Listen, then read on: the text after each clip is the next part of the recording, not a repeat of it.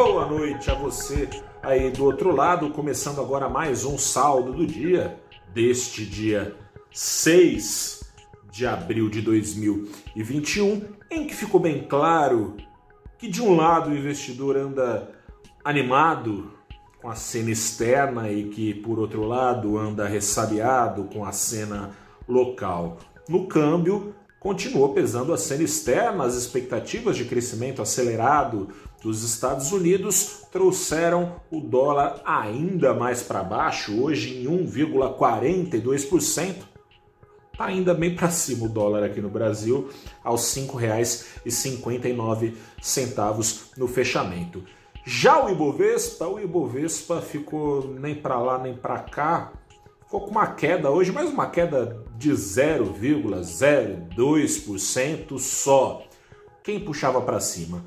Puxavam o Ibovespa para cima, principalmente as ações de siderúrgicas, as vendedoras de aço, de quem se esperam receitas expressivas vindas justamente desse crescimento americano acelerado e também do crescimento da China. A China, lembrando que sempre tradicionalmente cresce com gastos de governo, infraestrutura, no setor imobiliário, e os Estados Unidos não tradicionalmente, mas daqui para frente tende a crescer justamente com uma mão pesada do Estado, a Casa Branca agora gastando, mandando ver, e Joe Biden querendo gastar ainda mais num plano de investimentos em infraestrutura da ordem de mais de 2 trilhões de dólares pelos próximos oito anos. Com isso, ações então das exportadoras brasileiras de, brasileiras de aço foram levadas para cima enquanto subiam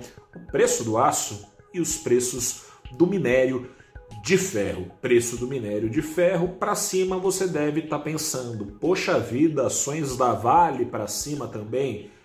E é aí que começa o sinal de aversão, principalmente dos estrangeiros, aos riscos oferecidos pelo Brasil. Enquanto o preço do minério subia, a ação da Vale caía. Enquanto o preço do petróleo subia, a ação da Petrobras caía. Enquanto crescia a aversão dos estrangeiros e um olhar meio de quem torce o nariz para o Brasil, caíam também as ações dos bancões. Essas ações juntas representam 40% do Ibovespa, é bastante coisa. Essas ações são as mais líquidas, as mais numerosas no mercado, as mais fáceis, portanto, de comprar ou, ou, ou vender, né? encontrar comprador portanto, são as principais portas de entrada e saída dos estrangeiros da Bolsa Brasileira. Por esse resultado de hoje, muito mais saíram do que entraram aqui no Brasil, por causa dos riscos que você conhece muito bem, não precisa estar muito bem informado para imaginar, afinal de contas, o Brasil é o país onde mais morrem pessoas pela Covid-19, é o país em que o seu presidente, o senhor Jair Bolsonaro, na falta de vacinas, nega a evidência científica de que isolamento social é alternativa para salvar vidas. Isso depois de mais de 333 mil mortes em mais de um ano de pandemia, ele segue negacionista. Isso num país onde existe um risco fiscal natural da situação, uma pressão por mais gastos sociais, mais gastos com saúde, mas que o Congresso não colabora também. Aprovou nos últimos dias um orçamento de mentirinha em que subestimou gastos obrigatórios, por exemplo, com aposentadorias para aumentar gastos com emendas parlamentares em suas bases eleitorais, de olho nas eleições de 2022, de olho também na eleição do presidente Jair Bolsonaro, tentando a reeleição, ministros é, apelidados pelo ministro da Economia como os furateto incentivaram, teriam incentivado o relator lá no Senado do orçamento a fazer essa maquiagem né, a recorrer à velha e boa pedalada fiscal que já custou cargo de presidente pelo menos judicialmente foi este o motivo recentemente, a ex-presidente Dilma Rousseff, enfim. Imagine você, um investidor estrangeiro, olhando para isso tudo.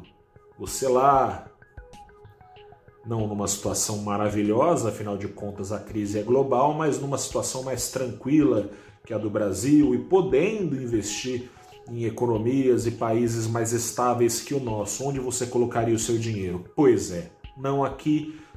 Saíram então, portanto, investidores estrangeiros que já há dois meses no Brasil mais tem saído do que entrado e assim o Ibovespa ficou de lado. Jogou luz nesses riscos hoje nada menos do que o presidente do Banco Central Brasileiro, Roberto Campos Neto. Destacou ele que o Brasil precisa aumentar o ritmo de vacinação. Ele mordeu e assoprou. Ele assoprou dizendo que felizmente o Brasil agora está girando ali perto de um milhão de vacinados dia, mas mordeu dizendo que todos os esforços deveriam estar focalizados em aumentar a vacinação para a ordem de 2 milhões de doses dia. De acordo com ele, teria um impacto enorme. Essa foi a, esse foi o termo usado por ele: impacto enorme na economia brasileira. Evidentemente, quanto mais rápido forem vacinados os brasileiros, mais rápido nos veremos livre da necessidade óbvia de isolamento social para salvar vidas. Campos Neto disse essa obviedade que dita por ninguém menos do que a autoridade monetária nacional serviu para investidores colocar um pé no freio da empolgação.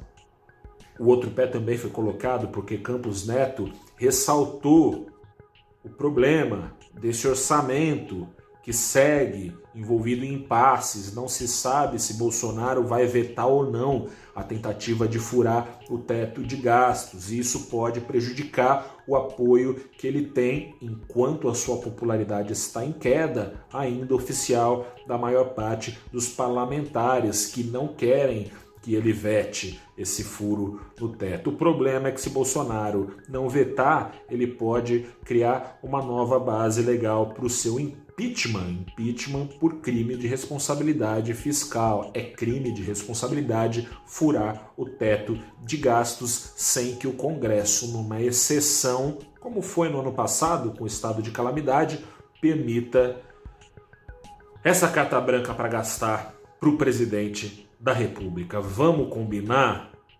Não dá para julgar o investidor estrangeiro que olha para o Brasil com desgosto. A gente mesmo, brasileiro, tem olhado assim. Grande abraço a você, volto amanhã no saldo de mais um dia. Enquanto isso, se cuide aí do seu lado, fique em casa se possível, máscara, álcool gel, lave as mãos. O beabá você conhece bem. Enquanto não tem vacina, a gente não tem escolha, é se cuidar cada um por si. Boa noite, até a próxima e tchau.